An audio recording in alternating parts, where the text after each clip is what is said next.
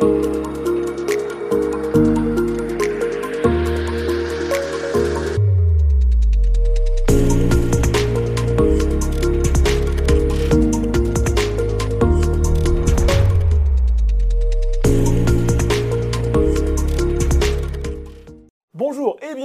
ce nouveau numéro de Ça bouge sur les marchés. Et j'ai le plaisir d'accueillir aujourd'hui sur le plateau Stéphane Français, directeur général de Metavisio Thomson Computing. Bonjour Stéphane. Bonjour Laurent. Alors, on s'était déjà vu lors d'un Actu Bourse euh, il n'y a pas si longtemps pour, euh, pour présenter un petit peu euh, Metavisio. C'était à l'occasion du changement de nom.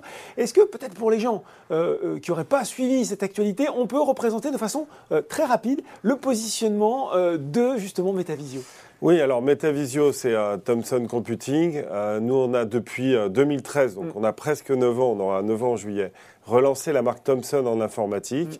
en France, en Europe et maintenant dans le monde, puisqu'on livre aux États-Unis, en Afrique et également en Asie. voilà, on fabrique des PC, on fabrique des produits autour de l'IT, des clés USB, des claviers, des souris. Et bah, c'est un essor depuis, depuis l'origine de, de l'histoire. Et c'est vrai que la marque Thomson est fabuleuse, ça appuie les ventes et euh, mm. on a des résultats qui sont exponentiels, en particulier euh, depuis la crise, euh, sur laquelle en fait, bah, vous savez, une société en fait, on a nous créé des gammes qui sont très bon marché mm-hmm. et qui ont permis finalement de de pallier en fait au déficit des géants de l'informatique. Donc on a livré beaucoup plus depuis deux ans. Et c'est vrai qu'on a aussi un positionnement de prix en dessous de 500 euros, en, en entrée, entrée plus, où les géants de l'informatique n'ont pas envie d'aller. Donc finalement, on a un marché où on est quasiment tout seul. Et c'était un marché euh, européen et maintenant c'est un marché mondial. Bon, et voilà. Et vous, amenez, euh, vous avez amené un ordinateur Thomson justement sur le plateau. Euh, la nouvelle, on en avait parlé la dernière fois, on le rappelle, hein, le titre il est entré en bourse le 6 décembre dernier par admission directe sur Access Plus. Ce n'est pas un marché en cotation continue. Et vous aviez dit vous allez voir, d'ici quelques semaines, quelques mois, on va faire euh, ce transfert sur Euronext Growth. C'est maintenant d'actualité. Euh, ça se fait avec une augmentation de capital de l'ordre, on va dire, de 6 millions d'euros. C'est une offre à prix ferme à 6,30 euros. Euh, elle représente d'ailleurs une décote d'à peu près 20, un petit peu plus de 24% sur les 10 derniers cours de bourse. Question toute simple, qu'est-ce que vous attendez de cette opération? Alors je dirais même un peu plus sur le dernier cours de bourse d'aujourd'hui ou d'hier, on va dire. ce qu'on attend de cette opération, évidemment, c'est de pouvoir associer le grand public mm. aux institutionnels euh, qui ont déjà investi, qui sont en train de continuer à investir jusqu'au 28, qui sera la, fin de, euh, l'opération, euh, de la souscription. voilà, c'est de faire participer finalement l'ensemble des Français qui ont envie de, de, en fait, d'être avec nous sur cette success story. On a un petit peu finalement les petits Français face aux géants chinois et américains. on a une réussite sur un marché grand public. Euh, avec des produits en fait qui sont palpables. Moi, je suis pas en train de vous parler de choses euh, euh métaverse ou machin, même si on s'appelle euh, Metavisio. on est dans le concret. On a des clients en fait qui sont installés. évidemment, ce qu'on souhaite, c'est avoir les moyens de développer la société, développer le business model à l'international parce qu'on a de plus en plus de commandes et il faut évidemment plus de personnes pour gérer. Donc c'est un programme d'embauche qu'on souhaite financer évidemment aussi un programme d'innovation parce qu'on peut faire du très bon rapport qui a été pris mhm. avec la dernière technologie. Comment ça se répartit d'ailleurs au niveau des montants levés sur, vous l'avez dit, ces deux priorités, le développement à l'international et innovation d'un côté? On va dire que euh, c'est à peu près 80% pour euh, l'international, mhm. avec euh, des commandes qu'on est en train de prendre partout. On a ouvert le Canada, on a ouvert en fait tous les pays scandinaves, on a ouvert en fait euh, euh, l'Inde, on est en train d'ouvrir l'Inde, on a ouvert en fait des pays d'Afrique. Gros développement prévu avec le Maroc. Euh, il y a deux semaines, j'étais avec le, ministre de l'Industrie marocain qui veut nous aider à développer toute l'Afrique. bon, voilà, il y a, y a, des perspectives qui sont énormes. Et puis de l'autre côté, 20% pour évidemment la R&D, la recherche en développement, nos équipes en France, puisque nous on développe tout en France. Et euh, voilà, on a un programme de recrutement pour le commerce, pour le back-office et pour la RD. Et puis euh, une cotation, on l'a dit, en continu sur un Exos qui va permettre aussi d'être un atout supplémentaire pour convaincre l'investisseur individuel. Exactement, évidemment, c'était, euh, on l'a dit, on mm. faisait une cotation en deux temps, Access Plus mm. le 6 décembre 2021 en surfant sur très bons résultats 2020. Et puis on a eu les bilans 2021 qui sont sortis, certifiés Grant Thornton, mhm. qui sont excellents, qui sont même nos meilleurs historiques. On a un carnet de commandes qui est plein.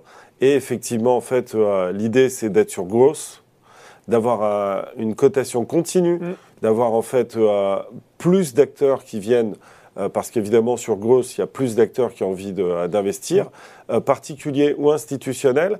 Nous, on est, on est une marque grand public, on est une marque française, je pense de cœur.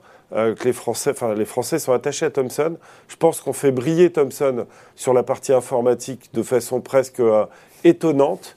Et, et, en fait, Gross est la partie de marché qui va nous permettre d'avoir le flottant et de permettre à l'action, évidemment, de, mm d'avoir son évolution. Bon, euh, vous citiez ce développement international incroyable. Euh, dans l'actualité récente de, de Metavisio, il y a euh, ce, ce, ce, bel accord hein, avec Aldi et Lidl pour la distribution. C'est quoi, mondiale, pan-européenne d'ordinateurs Je vous confirme, elle est mondiale. On a signé un contrat mondial avec Aldi et Lidl, mhm. les deux, les deux. qui sont un petit peu... Bon, il y a des enseignes françaises comme Leclerc hein, qui sont travaillent beaucoup sur euh, le pouvoir d'achat ou d'autres. Mais c'est vrai que Lidl Aldi sont un petit peu les garants du pouvoir d'achat. Euh, ils nous ont choisi, nous, Thomson, parce qu'on a le meilleur rapport qui a été pris, parce que nos parts de marché en France, à moins de 300 euros, euh, sont avérées. on est numéro un depuis 5 ans maintenant sur ces parts de marché-là. Et que finalement, ce développement qu'on a réussi à faire en Allemagne, aux États-Unis, avec des produits en fait rentables pour nous, parce qu'on est une boîte profitable, hein, et euh, en même temps en fait qui répondent à la demande actuelle d'une crise qui crée en fait une paupérisation finalement d'une partie de la population. Lidl, elle dit, on dit, c'est Thomson qui répond le mieux aux critères et donc c'est avec eux qu'on veut travailler. On en est très très fiers.